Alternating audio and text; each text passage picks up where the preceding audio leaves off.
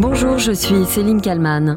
Le 7 octobre 2023, une date qui va rester gravée dans l'histoire d'Israël, dans l'histoire tout court. Ce jour où des terroristes du Hamas ont fait plus de 700 morts et pris en otage une centaine de personnes.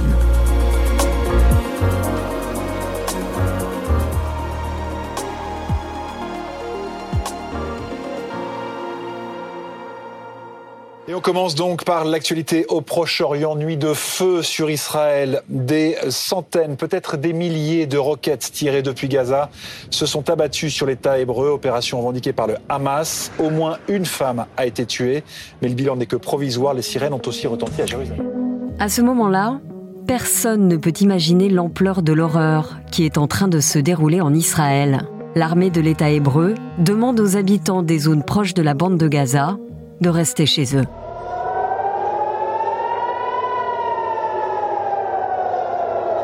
À Tel Aviv, comme dans plusieurs villes israéliennes ce matin, les sirènes d'alerte retentissent. On entend même des bruits d'explosion.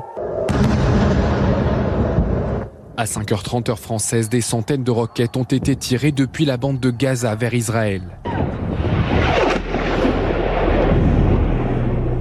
Les habitants appelés à rester chez eux, à cause des tirs de roquettes bien sûr, mais pas seulement un nombre indéterminé de terroristes a réussi à pénétrer sur le territoire. C'est du jamais vu. Comme vous le savez, nous sommes en état de guerre. Il n'y a pas d'autre explication. Une attaque massive depuis la bande de Gaza vers le sud d'Israël, 21 localités du sud.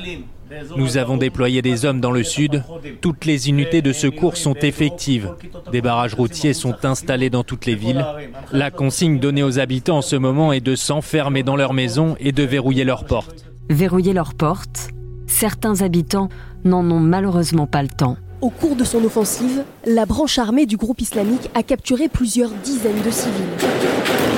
Ici, trois Israéliennes sont parquées à l'arrière d'un véhicule L'une d'elles a le visage ensanglanté.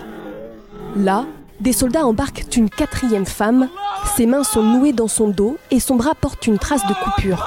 Elle est emmenée à Gaza. Sderot, Ashkelon, des localités prises d'assaut au même moment par des terroristes, surarmés et visiblement particulièrement préparés. Le nombre de victimes se compte par centaines. Je suis sorti, j'ai vu des tas de cadavres, des terroristes, des civils, des voitures abattues, une mer de cadavres. À l'intérieur de Sderot, le long de la route, à d'autres endroits, des tas de cadavres. C'est tragique. Nous sommes en guerre. Je ne sais pas quand tout cela va se terminer. Et puis, il y a les cris de cette femme anéantie. Elle a perdu son neveu. Il faut que quelqu'un vienne ici, je ne partirai pas. J'ai fermé ses yeux, j'ai fermé ses yeux. Son sang est encore dans son casque, ils ne l'ont pas emmené. En quelques heures, les assaillants ont donc réussi à semer la terreur dans plusieurs villes israéliennes. Des familles entières sont assassinées. Des femmes, avec des enfants, sont enlevées. Dans le journal Le Monde, voici ce que l'on peut lire. Certaines familles ont reconnu leurs proches sur des vidéos diffusées par le Hamas de l'intérieur de Gaza, comme celle de ce jeune garçon, apeuré, que d'autres garçonnets palestiniens moquent parce qu'il pleure. Il y a aussi cette femme âgée, Yafa Hadar, 85 ans, conduite dans l'enclave à l'arrière d'une voiturette électrique, peut-être sénile, manifestement inconsciente du danger, qui souriait samedi à la foule acclamant sa capture. Et puis il y a ce massacre, ce carnage. Et sans doute ne mesure-t-on pas encore l'horreur de ce qui s'est passé dans le désert du Negev. 3000 personnes participent à un festival de musique électronique. 3000 personnes, des jeunes en majorité, qui viennent de passer toute la nuit à danser. Malgré les fumées grises visibles dans le ciel, les festivaliers continuent à danser. Les tirs de roquettes en pleine fête à 6h30 n'ont pas inquiété Elia. Sur cette photo prise à ce moment-là, elle semble détendue. Je suis en train de regarder euh, le dôme de fer qui intercepte des missiles au-dessus de ma tête. C'est ce que nous faisions parce que nous n'imaginions pas ce qui allait arriver. Une alerte est alors lancée au micro pour prévenir les festivaliers qu'une attaque est en cours. Ce qui va suivre ressemble au pire des cauchemars. Des tirs blessent et tuent les participants à ce festival. Et puis, certains sont enlevés par les hommes du Hamas. Pris en otage, c'est le cas de Noah. La jeune fille est embarquée de force sur une moto. Son compagnon est emmené lui aussi. Le père de Noah fait ce qu'il peut pour la retrouver. J'ai décidé d'aller à l'hôpital où la situation était plus ou moins sous contrôle. Je me suis rendu dans un des bureaux et ils m'ont dit qu'elle n'était pas blessée. Puis son colocataire Amir nous a appelés. Il nous a dit qu'il avait vu une vidéo d'elle sur une moto, qu'elle avait été kidnappée et emmenée vers Gaza.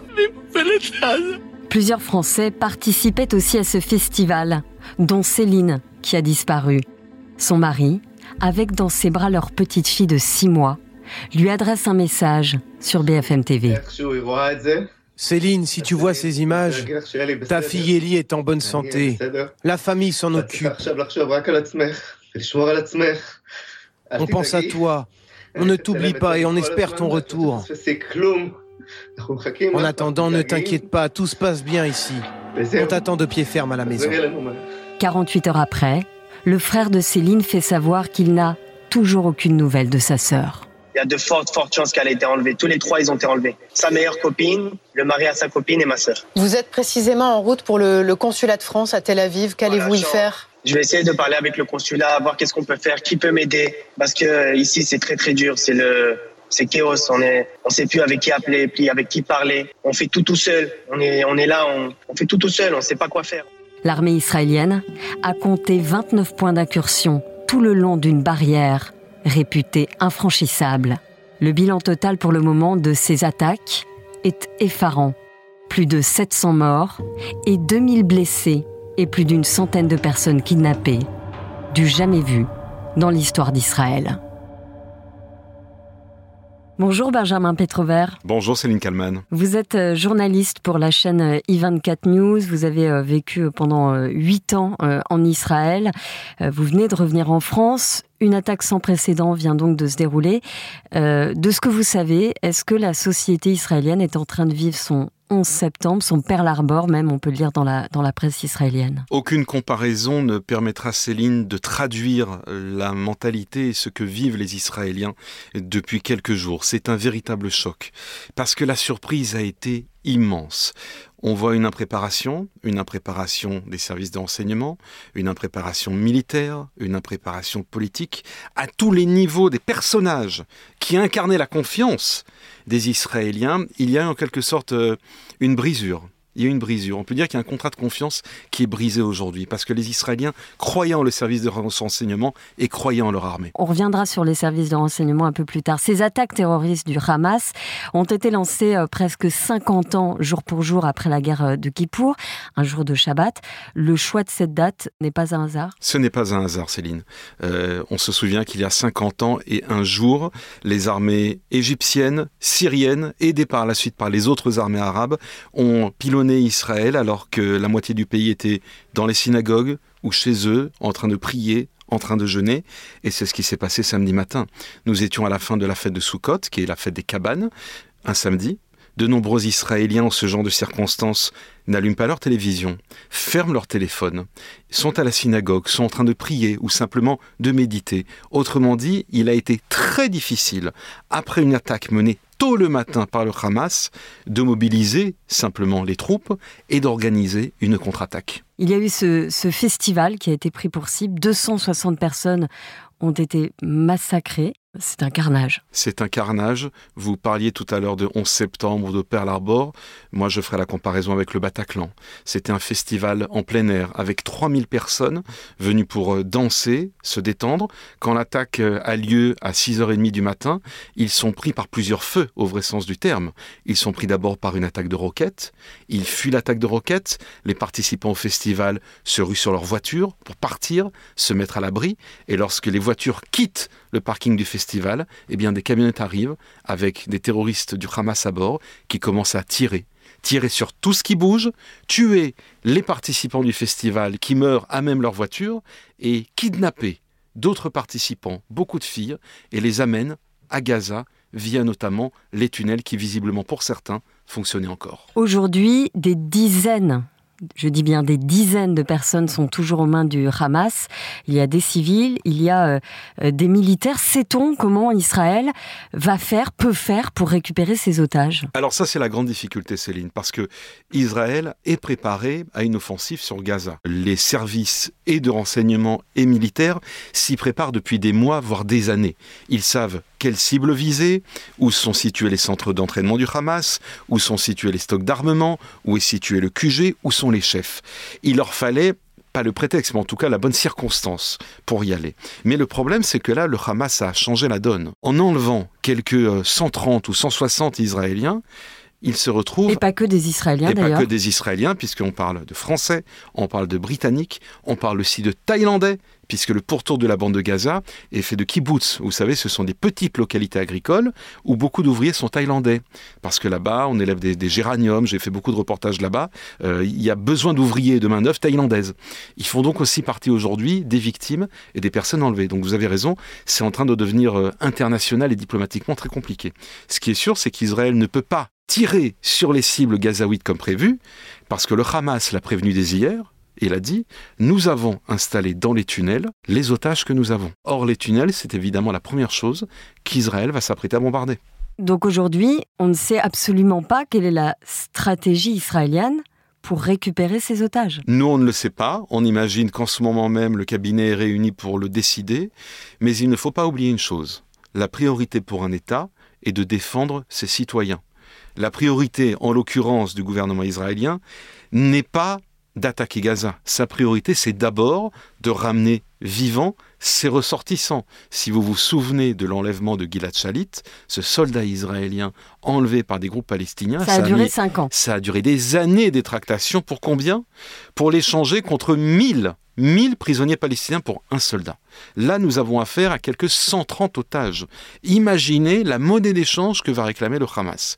Il est d'une part impensable qu'Israël échange 130 fois 1000 pour récupérer ses otages, mais il est tout autant impensable qu'Israël se mette à tirer sur Gaza en des raids ciblés ou des opérations euh, sur le terrain, puisque les soldats sont en train de s'amasser à la lisière de Gaza, en se disant on va laisser mourir nos ressortissants. C'est impossible. Comment un pays Israël, qui se vante d'avoir le meilleur service de renseignement euh, au monde, a-t-il pu être attaqué de la sorte? Parce que ils sont arrivés, euh, ces hommes du Hamas, de partout. Il y a eu les roquettes, évidemment, les milliers de roquettes, des bulldozers, des bateaux. Ils sont arrivés euh, par les airs. On a vu des vidéos où ils arrivent en parachute. On ne peut pas là parler d'improvisation, ça a été minutieusement préparé.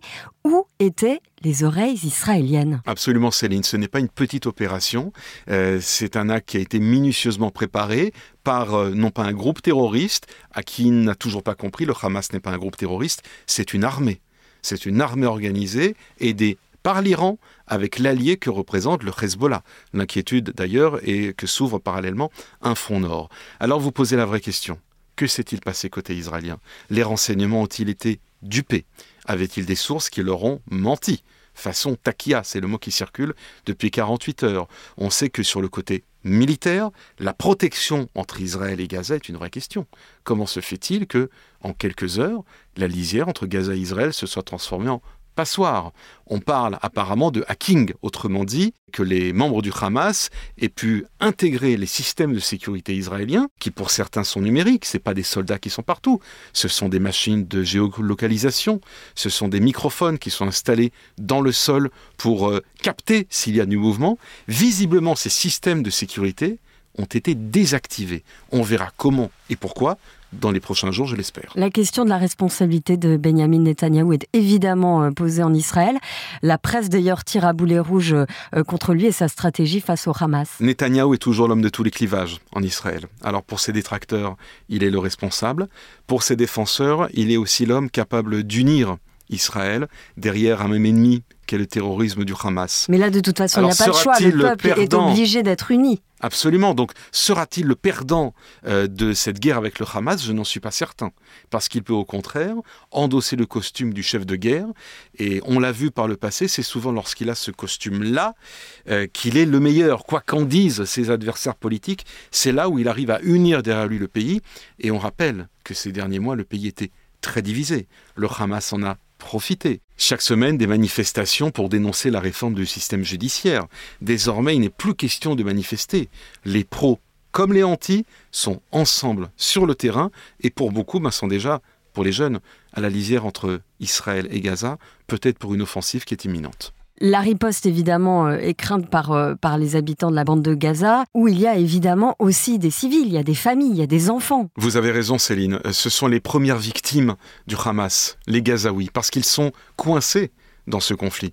Ils n'ont pas où aller. On rappelle qu'Israël, avant ce genre d'offensive, adresse des messages aux populations gazaouis largue des tracts par avion, envoie aussi des messages par SMS pour que les populations de Gaza évacuent les zones qui vont être bombardées. Mais on le sait déjà, euh, si opération militaire massive il y a, il y aura de nombreuses victimes civiles palestiniennes que le Hamas ne cherchera pas à défendre, parce que pardonnez-moi, mais il y a des dizaines et des dizaines de kilomètres de tunnels, 50 kilomètres de tunnels où les leaders du Hamas sont déjà terrés. Mais les enfants de Gaza, les femmes de Gaza, les civils, eux, le Hamas ne les laisse pas aller aux abris. Ils vont rester à l'extérieur. Et ce sont eux qui vont être les premières victimes euh, de ce conflit, ou plutôt les secondes victimes de ce conflit, puisque les premières, ce sont les 700 morts israéliens. Mais maintenant, les Gazaouis vont payer le prix fort de cette offensive menée par le Hamas. D'ailleurs, on peut rajouter quelque chose, Céline. Le Hamas n'est pas là pour défendre les Palestiniens ou libérer les Palestiniens de quelconque euh, joug israélien, comme il l'affirme. Parce que si c'était le cas, l'argent envoyé par notamment l'Iran, ne servirait pas à financer la construction de tunnels ou la fabrication d'armes, mais servirait à fabriquer des écoles, des universités, acheter la nourriture pour les enfants palestiniens. Ce n'est pas le cas ici, c'est le cas d'un groupe terroriste qui s'est livré pour mission de semer la terreur. En France, est-ce qu'on craint des, menaces à l'égard de la communauté juive? L'inquiétude est grande euh, dans les synagogues. On rappelle d'ailleurs qu'il y a 24 heures, euh, c'était la fête de Simchat Torah, où l'on doit sortir avec les rouleaux de la Torah pour euh, célébrer le texte qui a été donné par Dieu à Moïse lors des, des dix commandements. La crainte est grande aussi devant les écoles juives, devant les centres communautaires, où la sécurité a été renforcée. Au moment où nous enregistrons ce podcast, tout est calme. Espérons évidemment qu'aucun acte du genre ne se produit sur le territoire français. Merci beaucoup Benjamin Petrovert euh, d'avoir répondu à mes questions pour le titre à la une. Merci Céline Kalman. Et merci à Marie Aimée pour le montage de cet épisode. N'hésitez pas à vous abonner au titre à la une pour ne rater euh, aucun épisode. Je vous donne rendez-vous demain pour un nouveau titre.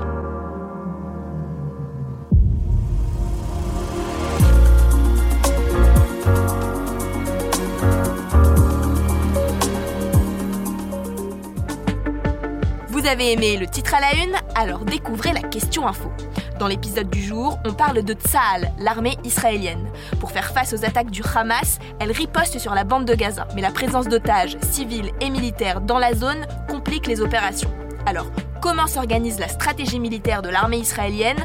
On en parle avec notre éditorialiste international. La question info, c'est à retrouver en podcast sur bfmtv.com et l'ensemble des plateformes d'écoute.